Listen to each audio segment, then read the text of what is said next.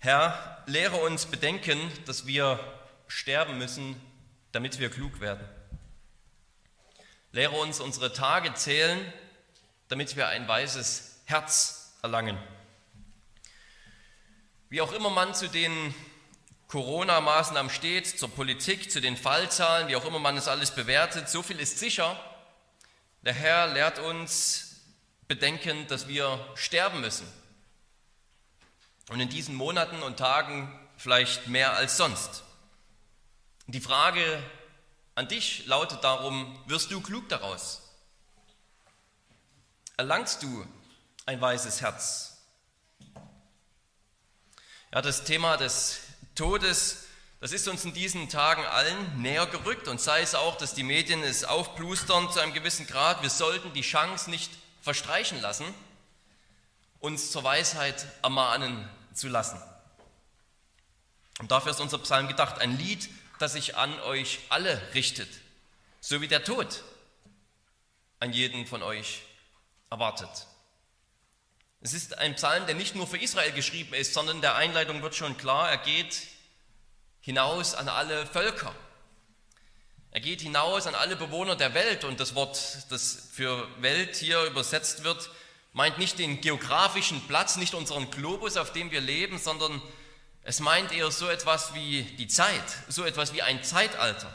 Es richtet sich an alle, die zu dieser vorübergehenden, flüchtigen Zeit gehören, die hier auf diesem flüchtigen Uhrwerk sozusagen ihr Dasein fristen. Und dazu gehörst auch du. Dieser Psalm heißt es weiter, er richtet sich an die einfachen Menschenkinder und die besonderen Herrenssöhne.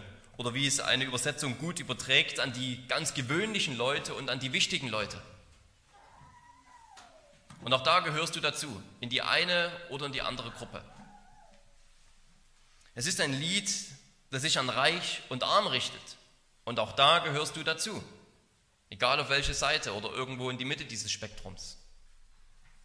Also nimm dir die Weisheit dieses Psalms zu Herzen, höre auf das Rätsel, das hier vorgetragen wird und seine Lösung, damit du ein weises Herz bekommst und weise lebst und nicht ohne Einsicht stirbst, wie die Menschen, von denen dieser Psalm redet. Es wird uns nicht gesagt genau, was dieses Rätsel ist. Es wird nicht in einem Satz hier definiert, aber es geht wie wir es aus diesem Psalm ableiten können, um eine dieser Fragen, die so häufig in den Psalmen behandelt wird. Die Frage der Ungerechtigkeit im Grunde. Die Ungerechtigkeit zwischen Reich und Arm. In Vers 6 fragt der Psalmist, ob er sich fürchten sollte vor den bösen Tagen, wenn ihm seine Feinde nachstellen, wenn die Sünde seiner Feinde ihn umringt. Es geht hier um böse Menschen, die ihren Reichtum entweder dazu benutzen, um die Armen zu unterdrücken und auszubeuten, etwas, was wir, was uns vertraut ist. Oder eine andere Erklärung, die ich gelesen habe, sagt, dass es hier um Leute geht, die einfach ihren Reichtum benutzen, um die Richter zu bestechen. Das heißt, sie können alles Mögliche an Übel tun, sie können ungerecht leben, sie können jedes erdenkliche böse Werk tun und sie kommen immer davon, denn sie bestechen einfach die Richter. Sie brauchen sich vor nichts fürchten. Sie brauchen nicht die Konsequenzen ihrer Bosheit zu fürchten, denn sie haben Geld. Und Geld ist Macht und Sicherheit. Und was kann man in so einem System tun, wenn man am anderen Ende ist, an dem der Benachteiligten, am armen Ende? Und damit kommt der Psalm zum eigentlichen Thema. Was auch immer diese Menschen, Seien sie noch so reich, noch so einflussreich, noch so skrupellos, was auch immer sie sich einbilden, am Ende wartet der Tod auf alle. Der Tod ist der große Gleichmacher. Und erst im Angesicht des Todes wird deutlich, ob wir auf die richtige Sache gesetzt haben.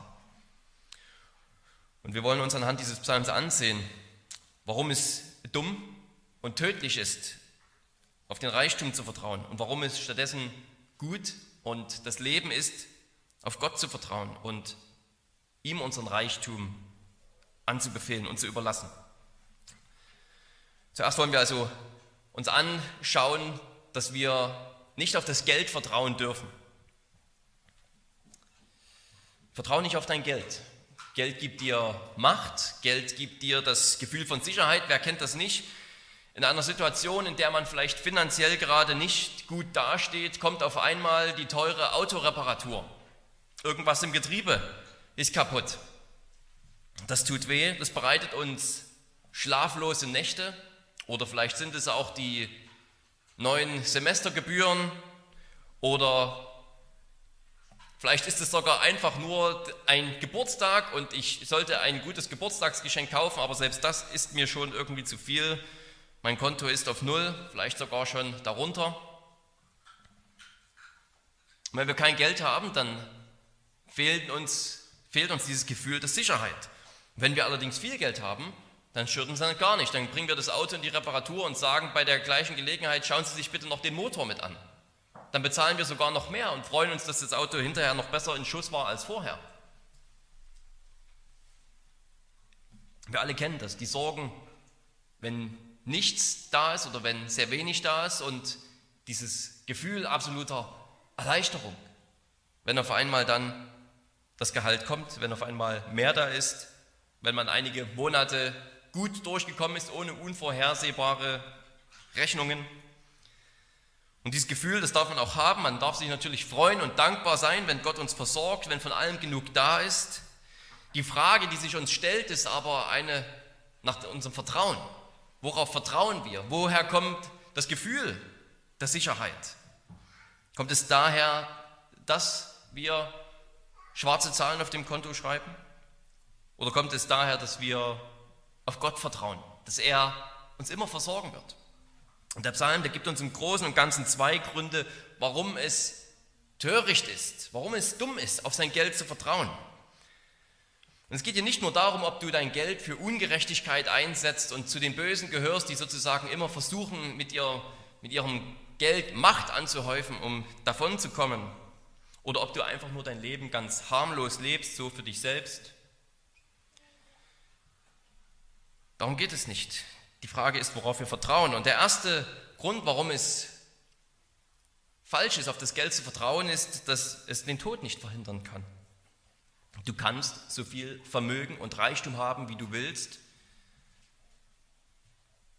Jedoch kannst du dich nicht vom Sterben loskaufen. Vers 8 fällt wie ein Hammer auf dieses Vertrauen, das sich diese Reichen hier machen und zerschmettert es. Für dein Leben gibt es kein Lösegeld. Du kannst nichts dafür bezahlen, dass du am Leben bleibst. Den Israeliten ist dieser Gedanke des Lösegeldes sehr gut vertraut. Wenn etwas Gott geweiht werden sollte, zum Beispiel als eine Art Opfer, dann konnte man es auslösen, dann konnte man ein Lösegeld bezahlen, quasi einen Ersatz, eine Art symbolische eine Art symbolischen Ausgleich. Aber hier haben wir es mit einer einfachen Wahrheit zu tun. Der Tod interessiert sich einfach gar nicht dafür, was du ihm anbieten könntest. Der Tod ist unbestechlich. Du kannst ihm nichts geben, damit er zufrieden wäre und dich in Frieden lässt, wie es Vers 10 sagt, dass du für immer leben könntest und die Grube nicht siehst und das Grab nicht siehst. Das ist unmöglich. Ob du arm bist wie eine Kirchenmaus oder ob du zu den Mark Zuckerbergs und Bill Gates dieser Welt gehörst, am Ende stirbst du wie das Vieh, wie ein Tier. Zweimal hören wir hier diesen brutalen Refrain. Wir sterben wie die Tiere, egal wie reich wir am Ende sind. Egal ob reich oder arm, am Ende ist kein Unterschied zwischen dir und deiner Katze oder deinem Hund. Und das Bild wird sogar noch schlimmer, es wird noch grausamer. Die Reichen gehen den Weg der Torheit und sie bilden sich etwas auf ihren Reichtum ein, aber schließlich werden sie wie Schafe in das Totenreich geführt. Herdenweise, wie eine Schafherde werden sie in das Totenreich geführt. Der Tod ist ihr Hirte und führt sie auf seine Weide. Die Bibel hat es nicht netter für dich, nicht leichter, nicht sanfter. Wenn du zu denen gehörst, die denken, das Geld gibt mir Sicherheit, mit Geld komme ich durchs Leben, dann wach auf. Dann wach auf, der Tod ist dein Hirte. Und dir wird es an allem mangeln. Er führt dich auf seine Totenweide. Und nichts, was du hast, kann ihm als Lösegeld dienen. Aber nicht nur das, nicht nur ist unser Tod eine beschlossene Sache, die dein Geld nicht verhindern kann, sondern wenn du stirbst, kannst du auch nichts mitnehmen. Das ist das zweite Element, warum es töricht ist, auf das Geld zu vertrauen. Es verhindert deinen Tod nicht nur, es folgt ja auch nicht nach. Unsere Herrlichkeit folgt uns nicht. Sei nicht wie dieser kurzsichtige Bauer, von dem Jesus redet, der hatte tolle Ernten eingefahren und er wollte sich auf seinen fetten Ernten ausruhen. Er sagt zu sich selbst, du hast viele Güter, du hast große, volle Scheunen, ruh dich aus, iss, trink, sei fröhlich. Dafür hat er gelebt, darauf hat er gebaut. Und Gott sagt zu ihm, du Tor, du kurzsichtiger Dummkopf, in dieser Nacht wird man dein Leben von dir fordern und wem wirst du das alles hinterlassen? Und er sagt, so ist es mit jedem, der sich Schätze bei sich selbst sammelt und nicht reich bei Gott ist. Dann ist es egal letzten Endes, ob du plötzlich von heute auf morgen stirbst oder ob du mit Mitte 90 ruhig einschläfst und ein erfülltes Leben hattest. Am Ende wirst du immer ein böses Erwachen erleben, wenn du nur an die Schätze dieser Welt gedacht hast.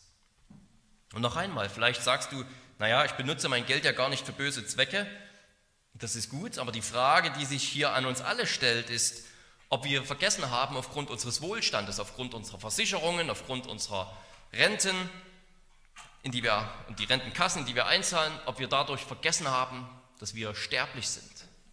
Dass jeder Moment ganz und gar in Gottes Hand ist. Und das, was auch immer wir in dieser Welt haben, uns letzten Endes nichts nützt. Die Frage ist, ob wir das vergessen haben. Ob wir so im Materialismus aufgegangen sind, dass uns das ein Ruhekissen wird, was eigentlich kein Ruhekissen sein sollte.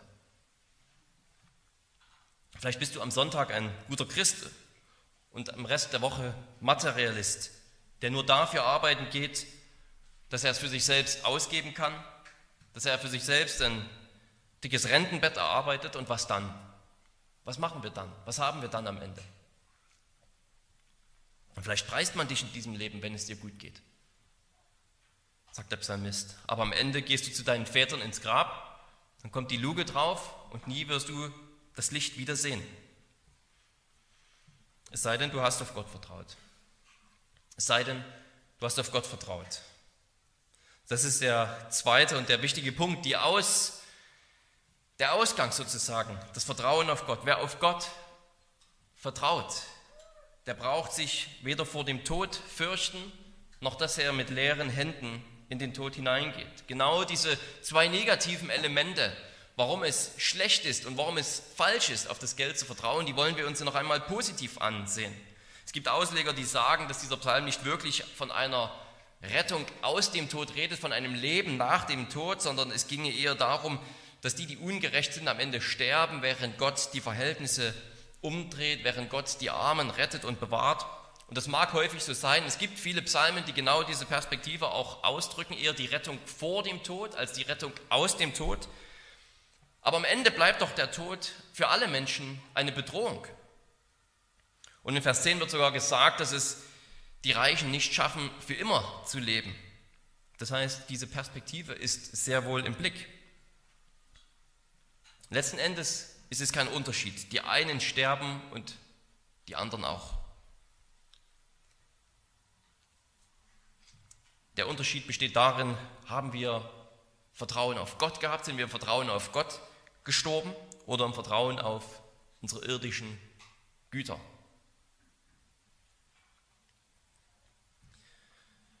Was alles Geld der Welt nicht kann, das kann Gott.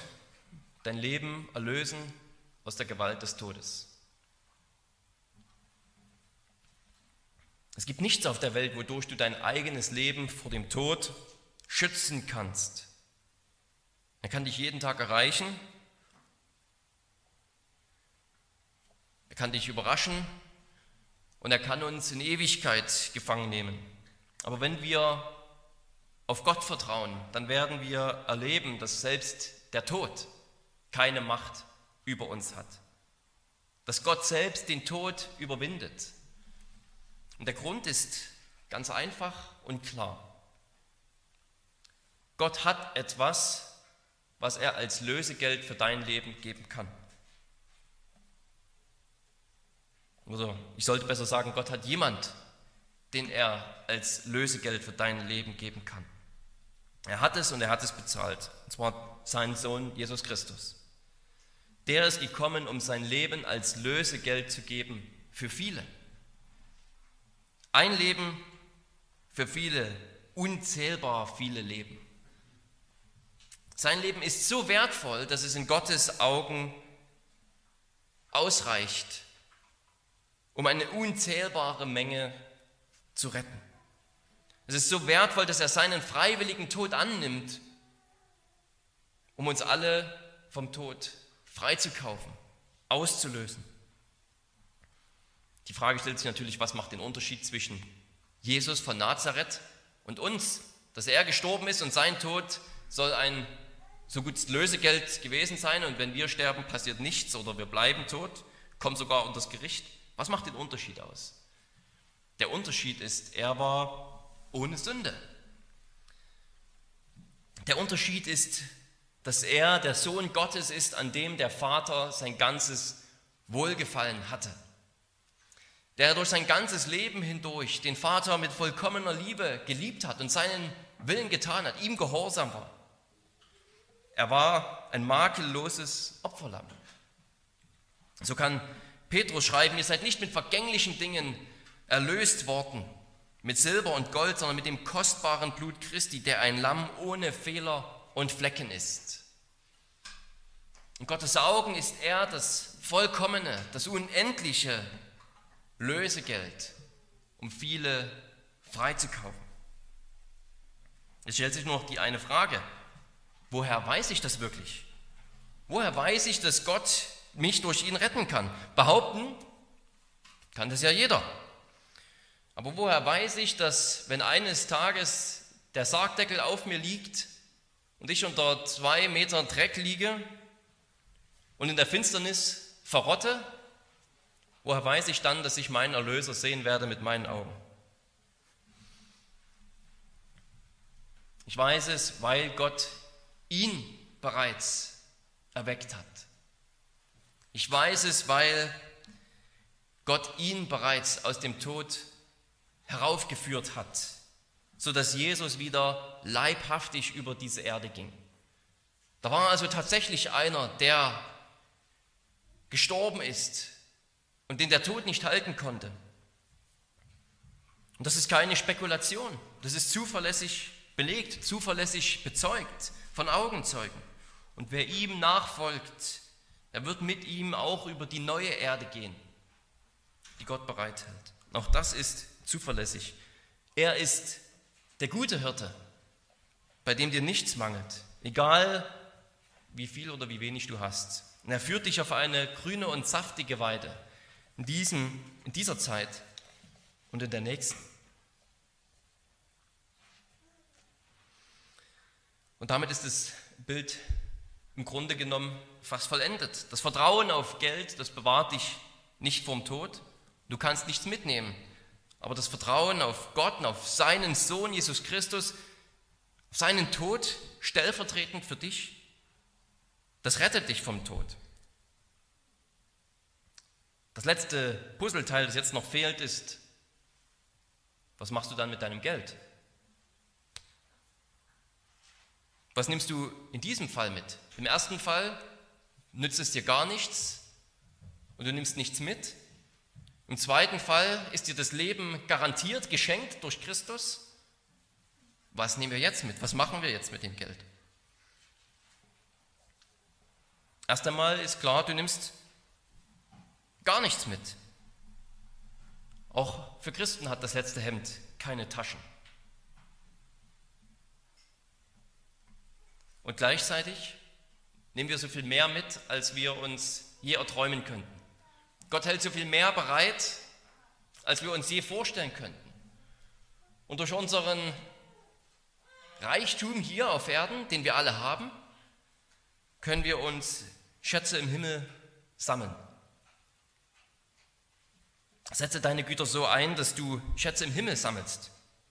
Die irdischen Schätze verrotten und du lässt sie zurück, aber das heißt nicht, dass sie völlig sinnlos sind. Es ist diese Weisheit, von der Psalm 49 spricht. Der Mensch lebt in seiner Pracht und stirbt am Ende ohne Einsicht. Warum? Weil er das Geld falsch genutzt hat, seinen Reichtum missbraucht hat, von seinem Reichtum etwas erwartet hat, was der Reichtum nicht bieten kann. Errettung vom Tod und wahre Schätze. Aber diese Weisheit, die wir von Gott und aus dem Evangelium haben, ist, dass wir das Leben haben durch Jesus Christus und unser Reichtum, unsere Schätze, unser Geld, unsere Zeit, unsere Häuser, unsere Ländereien dafür da sind, um bei Gott Schätze zu sammeln. Lass uns nicht einfach, lass es uns nicht so einfach machen und sagen, ja, ich bin wie der Unterdrückte hier im Psalm und die anderen, die anderen, das sind diejenigen, die auf ihr Geld bauen, das sind diejenigen, die auf ihr Geld vertrauen und kurzsichtig investieren. Das ist nicht nur ein Wort für die Weltmenschen da draußen, Psalm 49. Was soll Timotheus als Pastor einer Gemeinde verkünden? Paulus gebietet ihm, den Reichen in der jetzigen Weltzeit gebiete, nicht hochmütig zu sein, auch nicht ihre Hoffnung auf die Unbeständigkeit des Reichtums zu setzen, sondern auf den lebendigen Gott, der uns alles reichlich darreicht. Sie sollen Gutes tun, reich sein an guten Werken, freigebig sein, bereit mit anderen zu teilen.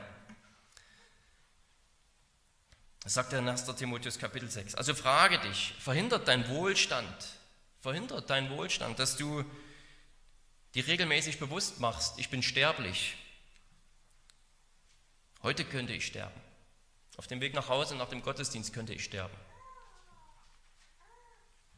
Siehst du deine Arbeit gehen und dein Geld verdienen in erster Linie als ein Mittel, um für dich ein besseres Leben zu machen? Geht es bei deinen Investitionen, wie Vers 19 sagt, darum, dass man dich preist? Um deinen sozialen Status, würden wir heute sagen? Würdest du dich als freigebig bezeichnen? Das ist es ja, was Paulus fordert. Jemand hat gut gesagt, Jesus sucht keine Asketen, sondern Investoren, die ewige Weisheit besitzen. Paulus sagt es ja, die dass Gott uns alles reichlich zum Genuss darreicht. Wir dürfen die guten Gaben benutzen. Wir sollen keine Mönche und Nonnen werden. Aber sind wir Investoren, die ewige Weisheit besitzen, reich sind an guten Werken, Geld und Zeit und Besitz einsetzen zum Wohle der anderen, zum Wohl der Gemeinde, zur Ehre Gottes, wohl wissend, dass wir davon nichts mitnehmen können.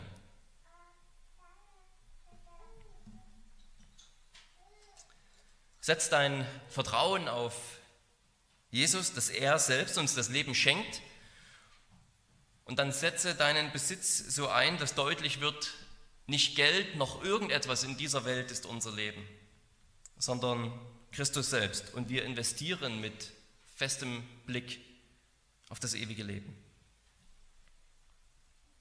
Das ist das beste und das einzige sichere Fundament, das wir für dieses Leben haben können. Kein Besitz dieser Welt ist ein ausreichendes Fundament im Angesicht des Todes, der uns alle erwartet. Es sei denn, Christus kommt vorher wieder. Das einzig sichere Fundament ist, dass wir auf Christus vertrauen, dass wir darauf vertrauen, dass er uns dem Totenreich entreißen wird, dass wir den Tod nicht sehen in Ewigkeit, sondern bei ihm sind. Und das ist ein festes Fundament, von dem wir aus frei werden, unser Geld tatsächlich so einzusetzen, wie es Gott gedacht hat, zum Wohl der anderen, zu seiner Ehre. Amen. Lasst uns beten.